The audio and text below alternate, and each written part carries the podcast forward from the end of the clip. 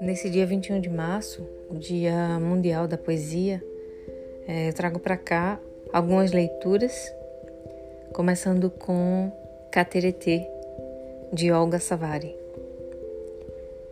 Cada dia uma conquista, caça que me é amor.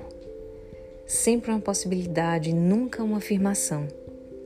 Poesia, fera absoluta, escorregadia, enguia, água, bicho sem pelo, onde poder agarrar e onde se tem a mão.